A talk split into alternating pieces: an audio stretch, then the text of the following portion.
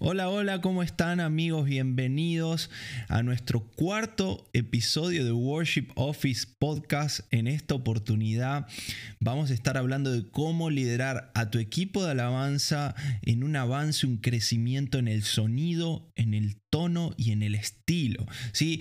Y para hablar de este tema, traje a un experto en la materia, ¿sí? un amigo de Argentina, cordobés, David Akiki. ¿Cómo estás, David? Hola Agustín, ¿cómo estás? Un gusto compartir con vos y poder charlar de este tema tan interesante hoy. Compartir con la gente que nos escucha. Qué bueno, es una alegría tenerte. David es un profesor de piano, es una persona que está muy, muy actualizada en lo que es sonido.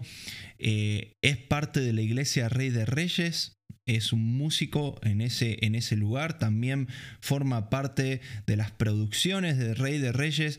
David, contanos un poquito qué, qué haces en Rey de Reyes, cuál es tu función, qué, cómo llegaste a Rey de Reyes. Bien, eh, bueno, actualmente estoy sirviendo en el equipo de alabanza, tocando el piano, en las reuniones, ayudando. Eh, sirviendo, hemos tratado de estar ayudando también con el tema justamente de los sonidos e innovar un poquito, había un Nord y por ahí sacarle más el jugo al instrumento. Hicimos unas charlas con los chicos de la iglesia para poder pasarles un poquito de información acerca del uso y sobre todo sirviendo en las reuniones, armar algunas maquetas de lo que hace falta y estar ahí para lo que haga falta, participando en la iglesia, en las reuniones, en las actividades y recibiendo también, porque es un lugar donde, bueno, el Señor se mueve mucho, casa donde el Señor se manifiesta todos los fines. Así es, así es. Freyson ha sido un, pastor, un, líder que ha, que ha, marcado un antes y un después. Eh, por su corazón, su servicio y la unción que, el Señor le dio. Cómo el Señor lo usó, lo, lo usa y lo va a seguir usando. Así que qué bueno, qué, privilegio, ¿no? Eh, poder estar en un lugar donde, donde Dios está haciendo cosas nuevas, donde hay un crecimiento constante. Sabes que una vez hablé con mi pastor y estábamos comentando eh, acerca de Rey de Reyes, porque el Rey de Reyes, como sabes, es una iglesia que muchas veces es un modelo ¿no? y un ejemplo para otras iglesias. Y eh, mi pastor lo que me decía es, la unción es clave, es lo más importante pero no se llega a ese crecimiento solamente con la unción. Hay que tener carácter, hay que tener orden, hay que tener una proyección, una planificación, hay que tener un equipo gigante de personas para poder hacer lo que Rey de Reyes hace. Y me imagino que deben ser cientos de personas sirviendo. Sí, vos pensás que eh, casi por semana de jueves a domingo hay casi 10, 15 reuniones, que quizás después de pandemia se redujo un poco, pero mira, hay tres cosas que son importantes. El orden, obviamente, porque hay, no sé, 100, 150 personas sirviendo en el Ministerio de Alabanza. Pero primero el orden, segundo la unción, el, amor por el Espíritu Santo y el respeto cuando Dios está haciendo algo. Pero el tercero, el corazón por las personas. Yo, llegué, habiendo estado muchos años de, viaje, medio desgastado ministerialmente, y fue una iglesia que siendo tan gigante, porque es enorme, me recibieron con amor que, mira, yo había andado por muchos lados, el corazón, la preocupación por la gente. La gente no me preguntaba, che, ¿y vos qué haces? Me preguntaban, ¿cómo estás? ¿De dónde sos? ¿Hace cuánto que vivís acá? ¿Querés venir a, jugar al fútbol? Entonces, hay eh, mucha preocupación por la gente en la iglesia. Y si bien hay mucha unción, hay mucho orden y mucha calidad en todo, lo que yo me llevo y lo que me atrapó y por lo que el Señor me puso acá es el corazón que hay por trabajar con las personas. O sea, hay mucho trabajo, mucha exigencia y mucho avance, pero siempre, siempre, siempre se piensa en las personas. Y eso es, a mí me atrapó. Y esa es la diferencia entre una compañía y una iglesia. Una compañía, el recurso más importante... Eh, es el dinero, no, los productos y demás. Pero bueno, vamos a hablar del tema que hoy eh, queremos hablar, que es cómo liderar a tu equipo de alabanza en un crecimiento de sonido, tono, estilo. Te quiero contar una experiencia, David. Esta semana eh, estamos hablando con parte del equipo de la iglesia de Laypoint porque queremos eh, avanzar en lo que es mejorar el sonido de las baterías en la iglesia. Se han comprado baterías eh, de cierta marca y se han puesto en diferentes campus. Leipon es una iglesia que tiene más de 8 campuses en Estados Unidos. Tenemos incluso un campus en México. y la intención es tener una consistencia en la calidad del sonido. Entonces, básicamente lo que se está trabajando en estas semanas es mejorar el sonido de las baterías, por lo cual eh, un día nos vamos a reunir los productores, los líderes, bateristas, y vamos a probar diferentes marcas de tambor, redoblantes o snare. Según el país donde esté se dice diferente. En México tarola le dicen. Tarola. Sí. Y, vamos a estar probando diferentes marcas medidas con diferentes afinaciones. Y lo que se va a hacer es una vez que a, a los líderes, los productores y el baterista todos concordemos que que ese es el sonido que queremos, se va a comprar el mismo snare para todos los campuses. Entonces todos los campuses van a tener misma batería, mismo snare, mismo tamaño de, platillo, ¿no? Eh, y eso es una experiencia que marca que se le está dando importancia a un tipo de sonido y de tono. Y ni siquiera ahora estamos hablando del piano, la guitarra, que son los más conocidos por ir innovando en lo que es tono. Estamos hablando de la batería. ¿No? Eh, y yo lo que he aprendido es que vos podés tener una batería de la mejor marca, puedes tener un el redoblante de la mejor marca, pero si no sabes cómo afinarlo, si no sabes qué parche ponerle, es como un desperdicio, ¿no? Entonces, ¿por qué hay este celo en algunos lugares, en otros no? De, crecer en el sonido, de, poder avanzar en el sonido, de poder tener un sonido de calidad? Eh, mira, creo que cuando se le da la dimensión y la importancia que tiene, ni de más ni de menos, ¿sí? Porque irse para arriba, decir, ah, el sonido es todo, o para atrás, el sonido es nada, nos ubica en una mala postura, ¿sí? Para los dos lados eh, nos va a ir mal.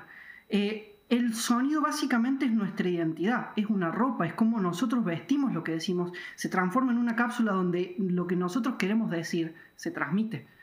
Entonces, supongamos que yo soy vendedor y aparezco todo andrajoso con una pinta de rara, ya mi, imagen va, va, a dar una imagen de lo que yo voy a vender no es confiable. ¿sí? Si mi forma de expresarme no es buena, imagínate que yo estoy dando una clase y no tengo ni idea y, soy un desastre dando clase, no va a ser muy buena mi clase. Entonces, el sonido es la manera que yo transmito. Lo, a veces distrae o a veces incluso te puede atrapar, te puede llamar la atención. Hay mucha gente que empieza a escuchar música cristiana y es lo que está sucediendo hoy, porque estamos logrando un nivel de excelencia que antes no se veía. Antes era, uy, el cristianito con el acordeón y el armonio. Y hoy en día escuchás producciones cristianas, conozco gente que me ha dicho, che, esta banda cristiana, este audio no lo escuché nunca. De ahí se engancharon con lo que decía la letra y ahí está. Entonces, el sonido puede ser un llamador o puede ser una distracción. Si uno lo aprende a ubicar con la importancia que es, vas a trabajarlo para que te ayude a lograr tu objetivo. Mira lo que decía eh, la palabra de Dios acerca de David, primera de Samuel 16. Saúl estaba buscando a alguien que toque porque estaba siendo atormentado por espíritus y los cortesanos dicen, conozco a un muchacho que sabe tocar, es valiente, hábil guerrero, sabe expresarse, es de buena presencia y además el Señor está con él. Claro que la presencia de Dios es lo más importante y la unción del Espíritu Santo es lo más importante. Pero lo que la persona escucha de nosotros es cómo nos expresamos, es cómo vivimos, es lo que de alguna manera le mostramos a la gente y es lo que la gente puede ver, porque la gente no puede ver mi corazón, la gente está escuchando mi sonido, está escuchando mi estilo de cómo estoy, cómo estoy cantando. ¿Te ha pasado que alguna vez un hermano vino y te dijo, David, sos de mucha bendición. Gracias por cómo tocas el piano, cómo me bendice tu piano. Sí, muchas veces. Suele pasar. Creo que incluso eh, a veces a mí me pasó que es intencional. Esto que vos decías, David se preparó, ¿sí? Y a veces uno piensa que uno solamente tiene que saber música. Y el sonido es parte de la música. De hecho, la música es el arte de combinar los sonidos. ¿sí? Entonces, antes esto no existía porque no teníamos muchas herramientas. Hoy con poquitas cosas, con una computadora uno puede hacer tanta creativamente cosas tan impresionantes. Entonces uno se tiene que preparar. Y a mí me pasó que antes de empezar a servir, a viajar y a todo lo que, lo que después pasó, yo me preparé y yo soñaba en mi cabeza, yo quiero generar instancias, o sea, estando tocando, creo, quiero generar atmósferas, quiero que la gente pause su vida un momento y generar un momento donde no es que Dios te habla, es como que Dios te pegue, como cuando te estás en el mar y te agarra una ola de 5 metros que no podés ignorarlos. Entonces, yo soñaba con eso, también era mi oración, pero también me preparé y busqué sonidos. Me acuerdo que en ese momento había cosas que eran como el estándar, siempre lo charlo cuando hablamos de los, en los cursos que doy de, de justamente de esto y traté de romper lo que otros hacían para buscar algo que sea mío, algo que donde yo me pueda expresar y donde el Señor se transmita. Y me preparé. A veces recuerdo que el primer set de sonido lo estuve puliendo y ajustando tres años. Y hasta el día de hoy, casi ocho años después, todavía sigo compartiendo, por ejemplo, los pads, que es algo que específicamente intencionalmente yo desarrollé. Y todavía sigue, lo sigo usando para grabar. Yo digo, uff, esto es pesado. Entonces, más allá del tiempo del sonido, el, el, objetivo, lo que pasa detrás de eso, y tengo muchos momentos de ministración en la cabeza y en el corazón que se me quedaron plasmados por haber buscado, o qué sé yo, arpegiadores, por ejemplo, en momentos de ministración y de fuerza y de guerra, así como el baterista tiene sus cosas y un crash que vos sabés que rompe todo, yo dije, ¿Por qué el guitarrista puede estirar cuerdas y tener una distorsión y un baterista puede tener un crash o un ride que lo use para... y yo no voy a tener un sonido para esos momentos? Y son momentos que, que, grabamos incluso y que pasan cosas que a mí me, que me queda resonando en el corazón. Porque yo dije, el sonido se, se transformó en un canal para llevar a esto. Porque si no hubiera sido por ese sonido, no se hubiera llegado a esa situación. Entonces es como que a veces te faltan las palabras, me pasa mucho con las cuerdas, con las cuestiones de los instrumentales, o incluso el piano solito. Em, uno de mis sueños, por ejemplo, es hacer música de películas porque es la oportunidad donde ya ni siquiera hay un mensaje, hay solamente audio, música y sonido, y vos podés transmitir, impartir, llamarlo de la forma que quieras, pero el mensaje trasciende las palabras y es directamente algo de como que estás ministrando con tu corazón. Y sin sonido, o sea, yo pienso, si no usara todas estas herramientas, eh, no lo podría hacer. Entonces, como que encontrás la forma de decir lo que quizás, no sé si hay una manera en lenguaje de decirlo. Y eso, no solo que a mí me cambió y era un sueño, sino que he logrado usarlo, creo que viene todavía mucho más. Eh, no me quiero conformar con las cosas que ya viví, los conciertos y todo, pero he vivido momentos que yo digo, si yo no me hubiera preparado, o sea, si yo no hubiera soñado y no le hubiera prestado atención, o sea, estudié la canción pero meto un piano, o cualquier cosa, no hubiera pasado lo que pasó. Entonces, creo que en ese sentido, por, lo que por, eso te decía, ni de más como que todo es sonido, también hay muchas otras cosas, a veces como que hay que saber hacer, che, tengo preparado, eh, te cuento esta chiquita para no extenderme, pero por ejemplo, viste Jeffrey Barrera, el pianista de Julio, tiene yo crecí. Julio Melgar, ¿no? Claro, el pianista de Julio Melgar. A él le compré el primer Ultranova y fue una persona que a mí me marcó mucho. Y tenía un montón de chirimbolos y cuando tocaba, Dios mío, pelaba, era un, parecía un pianista gospel, o sea, afroamericano y, es, de Guatemala. Pero había muchos momentos que vos estabas esperando que todo y Julio se ponía a ministrar y estaba así y no hacía nada. Yo decía, uy, pero quería que toque. ¿Sí? Y yo decía, wow, qué groso el momento, porque sí, hacían cosas increíbles, sobre todo si se juntaba con David Giraldo y estaban los dos tocando con los dos cintes, era un desastre, una guerra nuclear. Pero muchas veces el tipo hacía muy poquito y era tan ubicado que eso genera una atmósfera. Gustavo Astellano, por ejemplo, el pianista de Brunet, también es como dice, él es muy medido, pero con lo poquito que hace y con la sencillez de su sonido te llega hasta el fondo. Entonces, por eso ni demasiado ni poco. Es como el, encontrar el punto justo y tener afilada la herramienta, que a veces no lo usas o a veces sí, pero que esté lista para que en el momento justo la usás, la podés usar. Buenísimo. En Primera de Crónicas 25 habla de cómo David organizó estos músicos para adorar en el templo de Salomón, antes de que él parta la presencia de Dios. David estaba organizando todo para que el, templo quede lo más organizado posible. Y estos músicos que él eligió, Primera de Crónicas 25 dice que eh, habían sido elegidos para profetizar con liras, arpas y címbalos.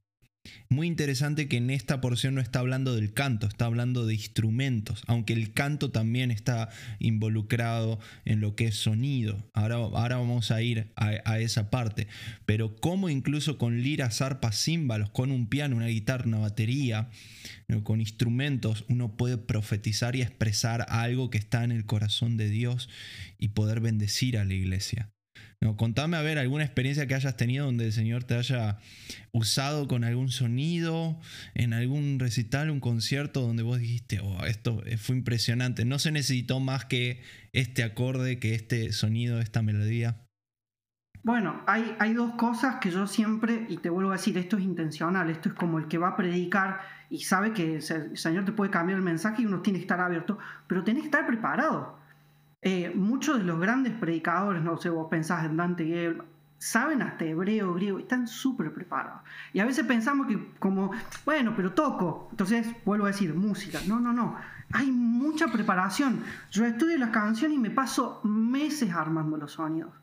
Por eso te digo que todavía el set me sigue siendo, ya como que tengo ganas de cambiarlo, pero hay tantas batallas ganadas con esos sonidos que, están por ahí para descargar, hay video y todo, pero te cuento dos. Primero los pads, que yo siempre mezclo dos, uno que es como más tranquilo y hay otro que tiene como mucha frecuencia de, agudos y cuando lo abre es como si fueran unas cuerdas octavadas y vos venís de algo muy tranquilito y en algún momento explota.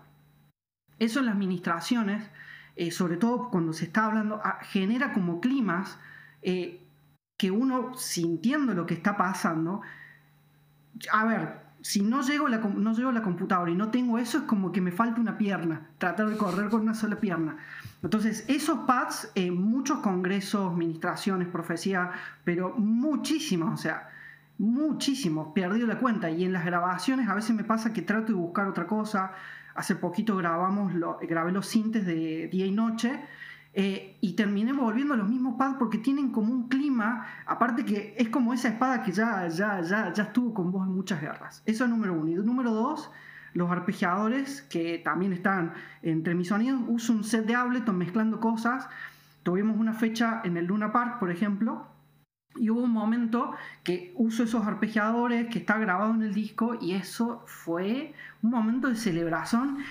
Batería, pero hay un clímax que se alcanzó de administración, porque aparte era una canción que hablaba de Argentina y era como pelear ahí a full con mucha intensidad y declarar cosas sobre Argentina. La canción dice, Argentina verá su rostro resplandecer. Entonces, esos dos sonidos... Eh, de hecho, en todo momento, no me ha pasado en algún momento que use eso y no pasar algo. O sea, y he tenido testimonios y situaciones de palabra gente y hasta el día de hoy, quizás no soy el más talentoso, pero sí he podido como transmitir esa cuestión de que le queda picando a la gente. Che, ¿qué usaste ahí? Entonces es como que trato de no ser el mejor, pero sí prender fuego a la gente que, se acerca o está ahí y incentivarlos con eso. Y creo que los sonidos es como un llamador a eso, como que se puede lograr cosas. Entonces eh, no se trata de, buscar la perfección o ser el más brillante, sino buscar un mensaje que sea potente, que, que tenga identidad, que tenga esencia y que la gente diga, uy, che, qué lindo que está esto, yo también lo puedo hacer. Yo creo que hay dos razones o más bien eh, dos elementos que tenemos que crecer al mismo tiempo en nuestro grupo de alabanza.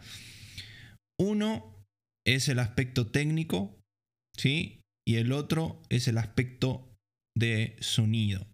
Y esto para mí va de la, de la mano. Y estamos hablando ahora de la parte musical. ¿no? Ya hablamos un poco de cómo, cómo puede un sonido realmente eh, ser usado por Dios para tocar a una persona, para generar un ambiente. Pero en lo que es crecimiento musical, estas dos cosas van, van de la mano. Parte técnica y parte de sonidos. Yo creo que hoy en día técnicamente no es muy difícil lo que tocamos.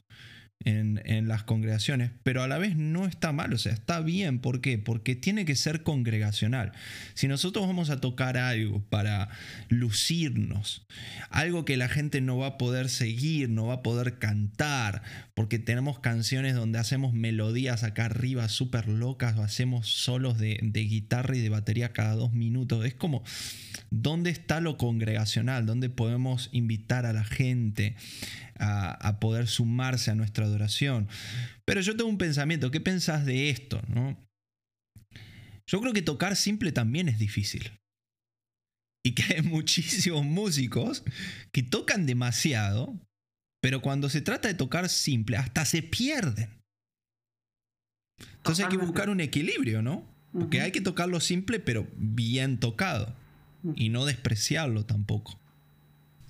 Y mira, es como si de repente la iglesia cristiana dijera, ah, ¿sabes qué? Estamos, vamos a dar las prédicas y los mensajes en latín. ¿Quién podría escuchar? O sea, ¿de qué sirve? O sea, ¿de qué sirve? sería una distracción. O es como tratar de llevar una, una, distracción y al lado están con el martillo neumático. O sea, cuando, cuando me toca dar clases, les digo que estamos en el mejor momento del mundo. O sea, amo nacer y estar vivo en esta época porque no tenés que saber leer partitura, aunque te sirve. No tenés que ser, pero tenés que saber hacer lo que haces. O sea, es simple, pero muy prolijo. En el caso de, las cosas que enseño en piano, uno tiene la armonía de jazz, que es muy compleja. ¿Y qué hace el worship? O sea, la alabanza congregacional, la alabanza oración, digámoslo en español. Toma los mejores acordes y mete uno de vez en cuando y lo mezcla con acordes sencillos y logras un equilibrio donde el acorde es un colchoncito, un apoyo donde el mensaje se escucha claramente. Porque si no, pero, pero, pero, pero, ¿qué dijo? Y si estoy tratando, no, no se puede ni llevar un pulso, no se puede ni saber en qué tono está esa canción. Entonces, si el lenguaje musical o los sonidos distraen, ¿de qué me sirve? Si es algo tan complejo que es exclusivo para una élite, ¿qué, ¿qué mejor cosa que vos hagas una melodía y un estadio desde, la, desde un niñito de 5 años hasta el abuelito de 105 lo puede cantar con el corazón y expresarse con esa melodía y como cuerpo unirnos para declarar algo, es lo ideal. Entonces, no necesito complicarme. A veces las mejores reuniones, si vos te querés compartir un tiempo de calidad con un familiar, con, con una pareja, con alguien, es el tiempo más sencillo y quizás menos planificado, pero donde vos podés conectarte con otra persona. Entonces, el lenguaje musical, la técnica, la preparación y los sonidos tienen que ser un acompañamiento para. Ahora, si vos, no sé, te vas a comprometer y le tiras un papelito, che, nada, tenés que prepararlo, tenés que hacer algo que sea memorable para toda la vida. A mí me pasa eso con los sonidos. No busco que sea una distracción, pero sí trato de que el sonido no te atrape, pero sí como que te lleve. Me pasa mucho con la alabanza y la adoración de, por ejemplo, lo que es espontáneo, lo, de Temo a tu lugar, que eran canciones de 10 minutos, o cuando servía con Éxtasis Caf o con Sequi Álamo, había canciones largas. Entonces, ok, ¿qué pasa con una película cuando es larga? Tenés que sostener un argumento. Entonces, los sonidos me permitían, porque la canción repetía, repetía, repetía, repetía. Entonces los sonidos se iba armando como un puzzle o un argumento que iba creciendo y decreciendo y generando momentos para que la canción la escuches de punta a punta y no parezcan 10 minutos, se te pasen como uno. Entonces, al revés, si el sonido está muy hartante, siempre le digo a los chicos, che, todo bien con los pads y los arpegiadores, pero no cansen, porque es como ponerle demasiada sal o demasiado condimento. Ayuda, pero no se tiene que volver algo como que moleste. O sea, es como el sonido. Si yo ya me doy cuenta que hay un sonidista, algo está mal. Si suena perfecto, como si estuviera adentro del instrumento, el sonidista es un capo. Porque ni siquiera me di cuenta. ¿Dónde están los parlantes? Si alguien está pensando el sonidista es que falló, porque algo está mal y me distrajo. Si vos estás disfrutando y decís, qué bien que está todo, es porque el sonidista es un capo. Lo mismo tiene que pasar con cada instrumento y los sonidos que generen, aunque sí te va a pasar esto que decía, a mí me mataba, por ejemplo, si hablamos de baterista, no es el mejor, pero Lucio, el, que tocaba con Marcos Brunet, por Dios, el tipo se ponía a hacer un patrón con los, los toms y acá te la pegaba. O sea, y de repente, ¡pam! ¡pum! Porque tenía mucho peso en lo que hacía y lo que decía. Hay otros bateristas mucho, pero a mí me pasaba eso cuando el Adora Jesús, viste, de lo que grabaron ahí en Plaza Mayo, entra el tipo y es un camión, o sea, Y eso está bueno. O sea, tampoco es, no, no, que no se escuche. No, que sí se escuche porque estamos diciendo cosas. Pero tampoco distrae. O sea, eh, en ese sentido, como que ubicarse y entender cuál es nuestro rol. Entonces, eso. Buenísimo. Acabamos de dar cuántas razones para poder revisar el sonido de, nuestras, de nuestros instrumentos, poder revisar el sonido de nuestros ministerios y poder decir, vamos a mejorar el tono, vamos a mejorar en esto. Dimos un montón de razones. Dos personas muy importantes en la historia eh, cristiana. Eh, la primera es David, David, aunque es Antiguo Testamento, Dios utilizó muchísimo a David para profetizar acerca de lo que iba a ser eh, la venida del Mesías, lo que iba a ser la venida de Cristo, incluso la choza caída de David, en la cual se habla en Hechos, es un periodo en el tiempo en donde Dios le permite a David edificar una tienda y poner el arca del pacto accesible a todo el pueblo, que todos puedan verlo, que todos puedan acercarse a adorar, que gente incluso de otras naciones pueda venir. Y fue eh, el único periodo donde Dios permitió eso, porque antes era el tabernáculo de Moisés, después era el templo de, de, Salomón, pero hay algo muy interesante de David. David, David mandaba hacer instrumentos. ¿sí? David enviaba a músicos a crear instrumentos. Tenían un equipo de, de luthieres o creadores de instrumentos en donde en donde había un celo por mejorar el sonido. Si ustedes lo quieren anotar, primera de Crónicas 23.5, segunda de Crónicas 29.26, en donde habla también de los instrumentos de David. Y otra, otra persona muy importante en la historia de la iglesia, Martín Lutero, que muchos no saben que él era músico y que era un musicazo, que era un músico que podía tocar muchísimo y además de ser el primer, digamos que, reformador, él tenía un deseo por transformar también la música, eh, a lo que él... Eh, a lo que hizo que él traiga cambios a la manera de expresarse, a la manera de tocar música. Y uno de los objetivos que él tenía con la música era que sea simple y que sea congregacional. ¿no? Entonces, tenemos cientos de razones para ser bíblicas, tenemos razones que nos van a ayudar a, bendecir a, la iglesia. Ahora vamos a cosas más prácticas, ¿sí? Vamos a cosas más prácticas de muchos líderes que están viendo este video y que dicen, bueno, ahora cómo sigo, ¿no? Esta charla está buenísima, pero ¿cómo ahora lo implemento en mi grupo de alabanza? ¿No? Y vamos a ir instrumento por instrumento, si te parece. Sí, totalmente. Bien práctico. bien práctico. Vamos a empezar por el piano, porque vos sos pianista y porque das clases y demás. Vamos a decir, vamos desde lo que es cero, una persona que agarró un teclado Yamaha en su iglesia y es con lo que toca, ni siquiera tiene un teclado en, su iglesia, y vamos a lo más complicadito, que es una persona que está buscando comprar, no sé, una computadora, mejorar su teclado y demás. ¿Cuál es el proceso, David? Bien, primero que nada, eh, la mejor forma de aprender es escuchar, investigar. Se ha perdido un poco en este tiempo y es chistoso, pero en, las clases termino enseñándoles a investigar y despertar ese hambre. Entonces, no todo lo voy a ganar en una clase.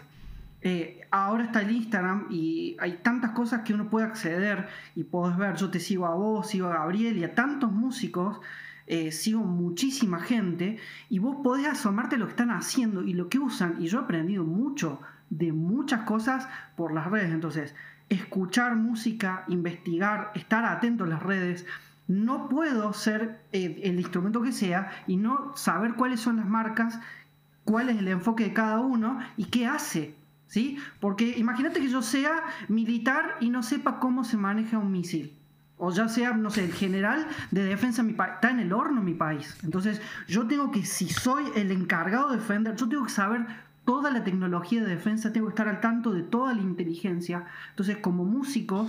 Imagínate un, cirujano que te esté operando y te diga, no, hermano, yo esto lo estoy haciendo por gracia, por misericordia. Espérame que busco esa vena, esa vena dónde iba. Imagínate que te diga, esa vena dónde iba, no me acuerdo, ¿no? Saca la mano. Preparación cero. Entonces, en piano puntualmente Eh, hay que empezar primero con el hardware, porque es lo más sencillo, y buscar un sintetizador. Hay que empezar con los pianos, meterse con los pads y después averiguar todo lo que son los sintetizadores, estudiar de síntesis y meterse con los arpegiadores, con los plaques y escuchar música. Eh, escuchar mucho, por ejemplo, ahora se puede acceder a los multitracks y en las secuencias, escuchar qué hace cada una de las capas y empezar a incorporar. Entonces, un buen sintetizador primero, todos los clásicos, y después el tema de la computadora, los controladores, empezar a usar eh, faders, los drum pads, empezar a trigar cosas, el tema de MyStage, todo lo que desarrolló Abel, que es una herramienta que él ya nos deja como un paquetito eh, Abel Mendoza, donde tiene todo listo para usar, y después hasta sumar un Nord. Ahora se está usando mucho y me vuelve loco porque es como que no se conformaron el tema de usar pedales analógicos de guitarra, eh, reverb, delays, sumándolos al set, y ve gente como por ejemplo el pianista de, eh, de Hilson, Peter James, que es una eminencia, incluso desarrolla, para los que no saben, está en el equipo de Spectrasonics armando sonido el Omnifield, que es uno de los software más complejos del mercado y los más completos, él está ahí, vos ves los créditos y está ahí el tipo desarrollando sonido. Y mete pedales, por ejemplo. Entonces, eso, eh, meterse con el tema del MIDI, importantísimo de cómo puedo enchufar cosas. A veces me dicen, che, pero vos tenés tu controlador, pero te gustó ese piano, lo enchufaste y lo sumaste a tu set. Sí, me pasaba muchas veces, ¿cómo que el pianista pidió seis canales? El sonista me quería asesinar. ¿Cómo que seis canales? Y después veían, uy, che, perdón, la verdad pensamos que... La consola tiene 16 canales y le pidió 7. Entonces, a ver, yo tengo que justificar por qué pidió esos seis, pero eh, yo hacía una movida, vos pensás que en ese momento la banda era bajo, batería y piano. Y se acabó. Entonces yo tenía que suplir todo, porque encima le dábamos rock, o sea, era bien, se metía intensidad, y yo tenía que con esos seis canales suplir los otros instrumentos, los coros. Entonces, eh, todas esas herramientas me van a ayudar y es muy importante estar al tanto de las cosas que están pasando. Hoy la computadora, con un controladorcito, no lo tengo acá a mano, pero un controladorcito así y una, y una computadora por USB y unos auriculares, ya puedo hacer todo un disco completo. Eh, si escuchan, por ejemplo, el fuego, el puente, hay fuego que es de Seki, el puente y la introducción la armé en un viaje, teníamos dos horas en México, ya estaba harto de viajar, me puse la computadora y el tecladito en la falda y armé esa introducción. Llegué a casa, lo acomodé, sumé unos sonidos y eso lo armé. Entonces, hay que estar muy al tanto, están saliendo cosas increíbles que me van a facilitar las cosas. Entonces, en piano eso. Buenísimo. Bueno, si estás conectado a este live, te animo a que puedas hacer una pregunta. Sí, tenemos acá una opción que nos da Instagram Live, en donde abajo van a ver como el signo del chat y un signo de pregunta, así que ahí pueden hacer preguntas acerca de lo que estamos hablando y en minutos los vamos a contestar. Mientras tanto, les animo a todos los que están conectados que aprieten donde dice darle like a este video. Quiero que se llene ahora en este momento de corazoncitos porque voy a sacar una captura de pantalla, ¿ok? Así que a la cuenta de tres Quiero que esté todo lleno de corazoncitos, así salimos bien tiernos. a la una, a las dos y a las tres. Eso, ahí está. Buenísimo. Sí, preguntas a Mateo. En no hay preguntas tontas, hay tontos que no preguntan. ¿Ok? Porque si no preguntamos, nunca vamos a crecer, nunca vamos a avanzar. Ok, en la batería, David, algunas cosas que yo puedo decir como batería, vos también podés sumar porque has tocado con batería. ¿Has tocado la batería alguna vez? No, pero soy re investigador, soy amante. Los vuelvo locos porque me preguntan, che, este parche, ¿y por qué hay esta torre? ¿Y qué usaste acá? Me encanta. ok, buenísimo. Entonces, marcas de batería, como decía Kiki, todas las marcas son diferentes. Todas las marcas eh, tienen un sonido específico. Aunque vos digas que una batería de Yamaha es de Mapo y de Maple, perdón, eh, en inglés es Mapo, pero Yamaha es de, Maple y una batería eh, Ludwig es de Maple, las dos van a sonar diferente porque están construidas con diferentes procesos, de tratan la, manera de, la madera de diferentes eh, formas, ¿no? Entonces marcas, material de la batería, qué tipo de parches voy a utilizar, el hardware de la batería. Hoy en día estamos teniendo problemas con algunas baterías porque suenan muy bien, pero vos las haces así, ¡pam! Y se te desafinó la batería.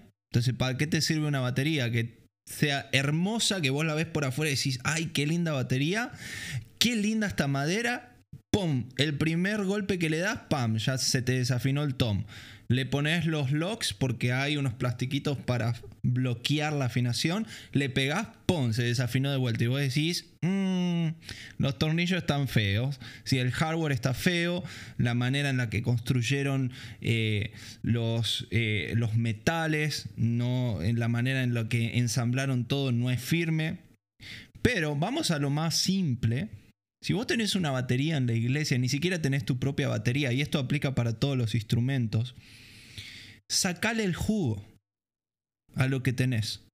Sea que tenés una batería barata, sea que tenés un teclado barato, investigalo.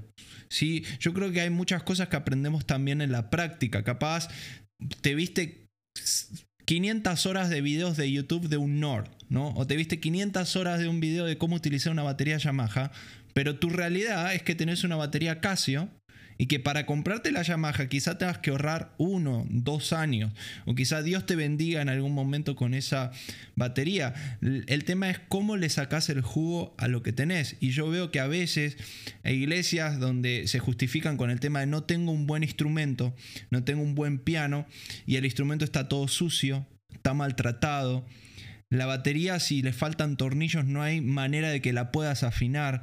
Si a una batería no le cambias los parches cada dos, tres meses, va a sonar mal. No importa que tengas una Yamaha o no importa que tengas una batería barata. Eh, te, puedo, te puedo asegurar que sacándole el jugo a lo que ya tenés, vas a aprender un montón. Sí, me imagino, me imagino, David, que a vos te habrá pasado de, en un momento tener que tocar con cosas quizás que no son de la mejor calidad y decir, le voy a sacar el mejor jugo a esto. Yo voy a ir más lejos. Empecé con un Korg X3, ese fue mi primer sintetizador. Korg X3, estamos hablando fines de los 90. Y en ese momento existía la posibilidad de agregar samples con una tarjeta PSMC, que ni siquiera existe esa norma. Entonces tengo un amigo que me enseñó toda esta cuestión de los samples, qué sé yo. Entonces metimos en una tarjeta que hasta el día de hoy, recuerdo que estaba en un congreso con Jorge Lozano y estaba Coballo y se quedó mirando el X3 porque dijo, ¿por qué suena ese piano de un MKS-20 de tope de línea en ese teclado? Es más, teníamos ampliado un curso. El, entonces, ese teclado que lo amé y hice desastres, le saqué el jugo. Y después fui creciendo. Entonces, es mucho darse maña. Hay baterías... Eh, no sé, he visto PDP, no, ¿cómo se llama? Hay marcas eh, RMB con buenos parches. de Brasil creo que sí, es esa marca. Sí, pero eh, Premier de la más tranqui, o sea, baterías muy baratas con buenos parches, buena tocada y bien micrófono. No, mira, porque si pon, ya conozco mi batería, si pones el micrófono más acá y le ecualizas así, o guitarrista con un amplificador muy barato haciendo sonar muy bien. El tema es no tenerle miedo a la herramienta, sino sacarle el mayor jugo. Sabes que somos muy celosos del sonido, ya te lo había comentado en, nuestra iglesia, Laypoint. Eh, casi cada fin de semana afinamos la batería desde cero, casi cada fin de semana. Una de las razones porque somos eh, celosos del sonido. Otra de las razones porque el hardware de la batería no es muy bueno y no se mantiene durante, durante el tiempo. Sabes que la temperatura hace que la madera trabaje, que los parches se muevan.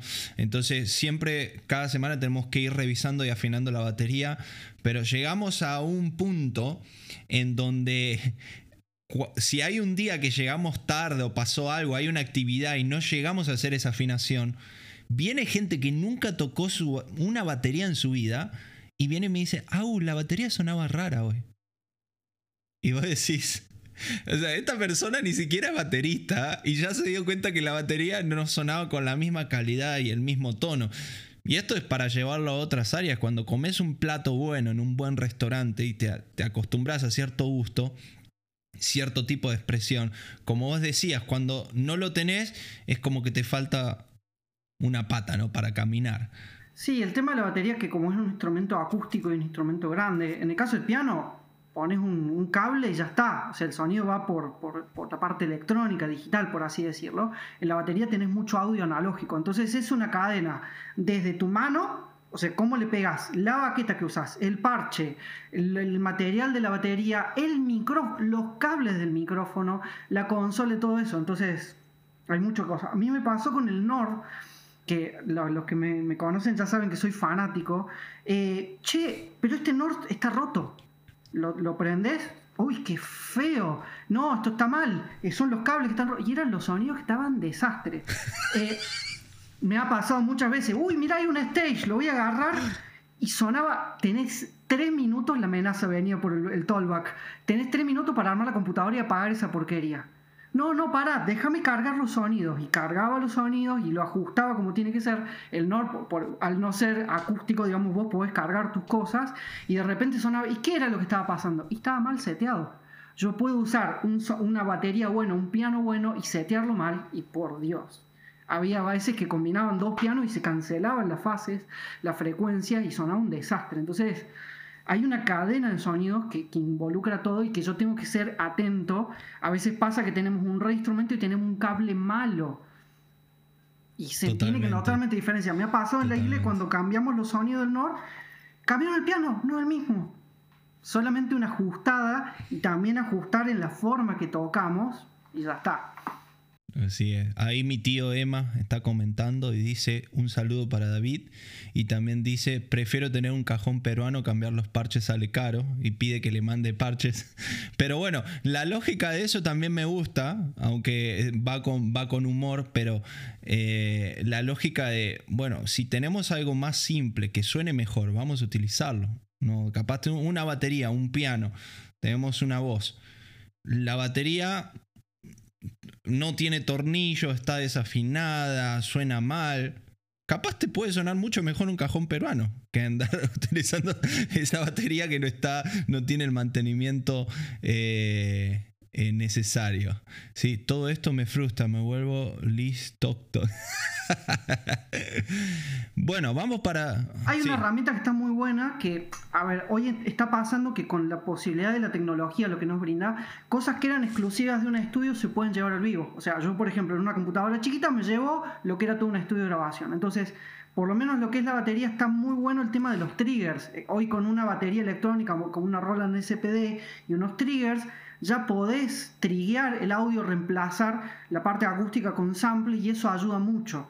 En la gira se usa mucho eh, porque no sabes con qué te vas a encontrar, entonces tenés tu forma de triguear, lo puedes hacer con una computadora, con un módulo o con, algo desde la consola. Entonces, el tema de los triggers viene a ayudar mucho. A veces la gente piensa, digo, vos ya lo sabes, pero yo sé que hay mucha gente que no, no desconoce. Nosotros, por ejemplo, en la iglesia tenemos un sistema que ya lo que es streaming, la batería pasa por trigger. Y creo que ya lo están usando incluso abajo, en vivo ya lo pasaron, porque había latencia, solucionaron eso. Entonces, eh, suena la batería acústica mezclado con el trigger y tenés un audio como lo que pasa en Betel y mucha gente. Entonces, antes era imposible, si no lo hacías en el, en el estudio porque tenías desfasaje que se podía tildar o te podía dejar a pata, ahora se puede en vivo y nada, el resultado es tremendo. Incluso puedes comprar, como pasa en el piano, que compras librerías, compras las librerías, por ejemplo, de Paul Maury o de lo que está en secuencias de muchos bateristas y tenés un audio tremendo.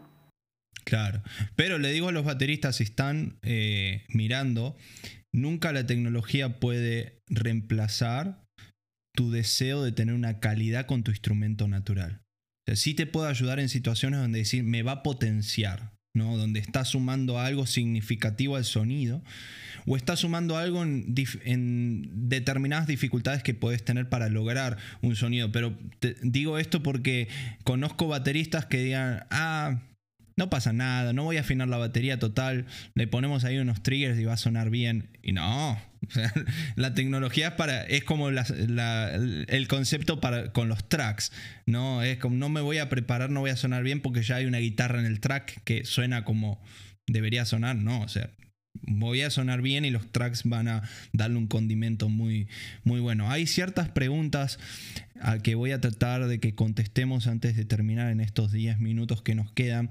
¿Qué les parece si hacemos una parte 2 de este liderando un cambio eh, de sonido en mi grupo de alabanza. Vamos a ver qué dicen en el chat. Si ustedes dicen, nos dan el ok, yo después hablo con David Akiki, firmamos un nuevo contrato y hacemos un nuevo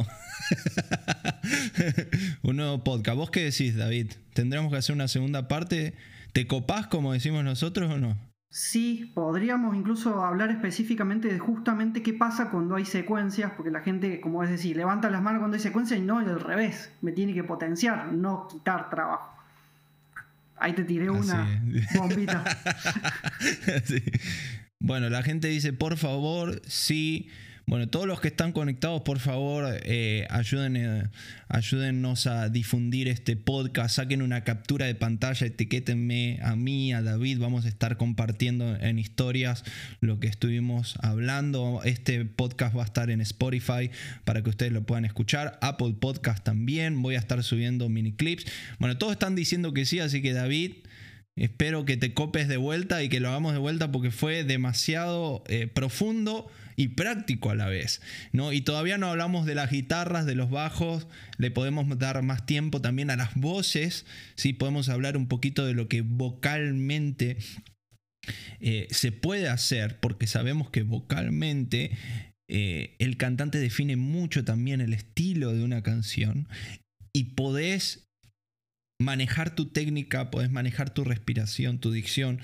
Nosotros no somos maestros de canto, pero lo sabemos bien porque hemos estado con cantantes y cantantes y cantantes. ¿Querés que te tire un minutito de cada uno de estos instrumentos así, pero dale, dale, para que la gente no se enoje, porque si no después se enojan y bueno, te tiro, pero te tiro bombas, ¿eh? Así que como esto está grabado, vuelvan a escucharlo un par de veces. Tira bombas para que la gente quede expectante para el próximo, el próximo, el capítulo 2. Bueno, empezamos con guitarra. Bueno, guitarra primero que nada, el tema de jugar con los pedales analógicos Hoy está muy a full el tema de los impulsos y los convolution, el tema de las pedales como Fractal, eh, el Kemper o el Line 6, el Helix. Entonces vos tenés emulaciones de, ay papá, me acuerdo que fui a grabar con un guitarrista, estaba con la Helix, los ampli y enchufó y tenía cargado unos, unos patches de Betel que había comprado. Casi me desmayo, yo no lo podía creer en una pedalera, saliendo balanceado directamente con dos Canon, grabamos con una calidad que yo casi me muero, seteo en estéreo. Muy similar, ampli, analógico, 4.000, 5.000 dólares, válvula, pedales, la emulación 80% similar. Imagínate lo que eso significa en vivo, que te lo metes en una valejita. Eh, el guitarrista de nuestra banda tiene un fractal y cuando yo escuché eso dije, no puede ser. Lo mismo que pasa con los samples, que un piano de computadora suena casi igual. Bueno, pero los pedales análogos tienen un... Eh, el guitarrista de nuestra iglesia, David, que es profe de aliento, tiene overdrive de 800 dólares que yo lo escucho no puede ser.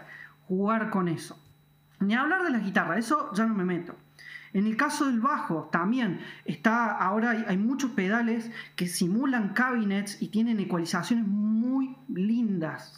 Están saliendo bajos, acá en Argentina hay muchos luthieres que están haciendo, eh, no voy a decir marcas, pero vi cosas, gente que conozco del sur, eh, están haciendo cosas muy lindas. Entonces el tema de pedales, la simulación de ampli, eh, se está usando mucho los, octavadores y mucha distorsión en el bajo, que vos lo escuchás solo y te parece raro, lo escuchás, escuchen los bajos de BT y de Elevation y cosas, y van a escuchar cosas que incluso con los octavadores y el synth bass que están usando el Ultranova, el Bass Station, el Moog, eh, ya es parte del set del bajista. O sea, el bajista lleva su bajo, sus pedales y una tecla para tirar synth bass. En el caso de los cantantes, vienen pedales que, donde yo puedo armonizar. Puedo usar vocoder, donde tengo afinador. En los cultos, ya de la misma forma que lo que te decía de triguear, se puede usar, solamente que tiene que cantar bien, porque si con el afinador canta feo, se, te fue de un do a un fa sostenido y Que hay gente que se queja del autotune y dice los que usan autotune no saben nada y hay que saber utilizar autotune te ayuda. Hay que saber cantar para poder. Es como el caso del piano. Vos tocas arriba de la pista y tenés que tocar súper a tiempo. Porque si, si, vos tocas sin pista, podés irte. Pero a, pista la tenés que clavar a tiempo. Bueno, con la afinación pasa lo mismo el tema del vocoder, del talbox, y hay un montón de herramientas. Vean, por ejemplo, Jacob Collier, cómo agarra y toca y se armoniza el mismo. Hay muchas cosas de Hilson Young Free, que tiraba los vocal chops con unos pads y cosas que están muy buenas, que eso lo puede hacer el mismo cantante. Y ya está, ya te tiré mucha bomba. en vivo estoy hablando, ¿eh? En, vivo. En vivo, ¿no? Tremendo. Vamos a hacer un desafío, David. En cuatro minutos tenés que responder todas las preguntas que puedas. ¿Estás listo? Bueno, dale nomás.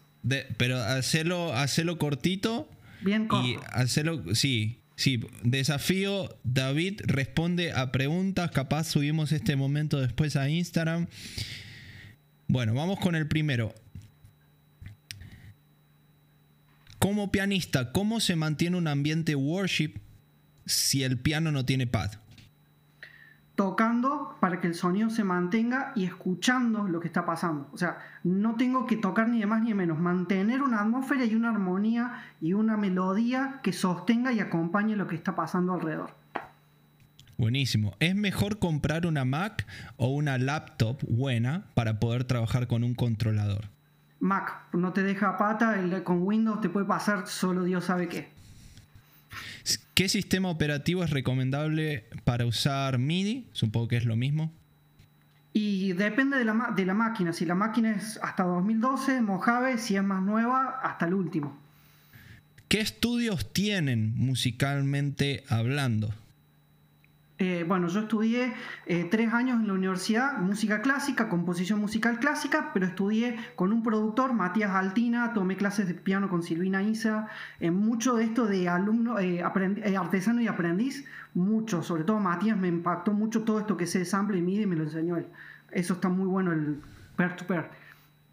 Buenísimo. Bueno, yo soy maestro de música también, estudié música clásica y percusión, dentro de percusión batería y después tomé clases de, batería con varios profesores. Eh, mi primer profesor fue mi tío, Emma, que estaba ahí en el chat, y después fui al conservatorio por nueve años.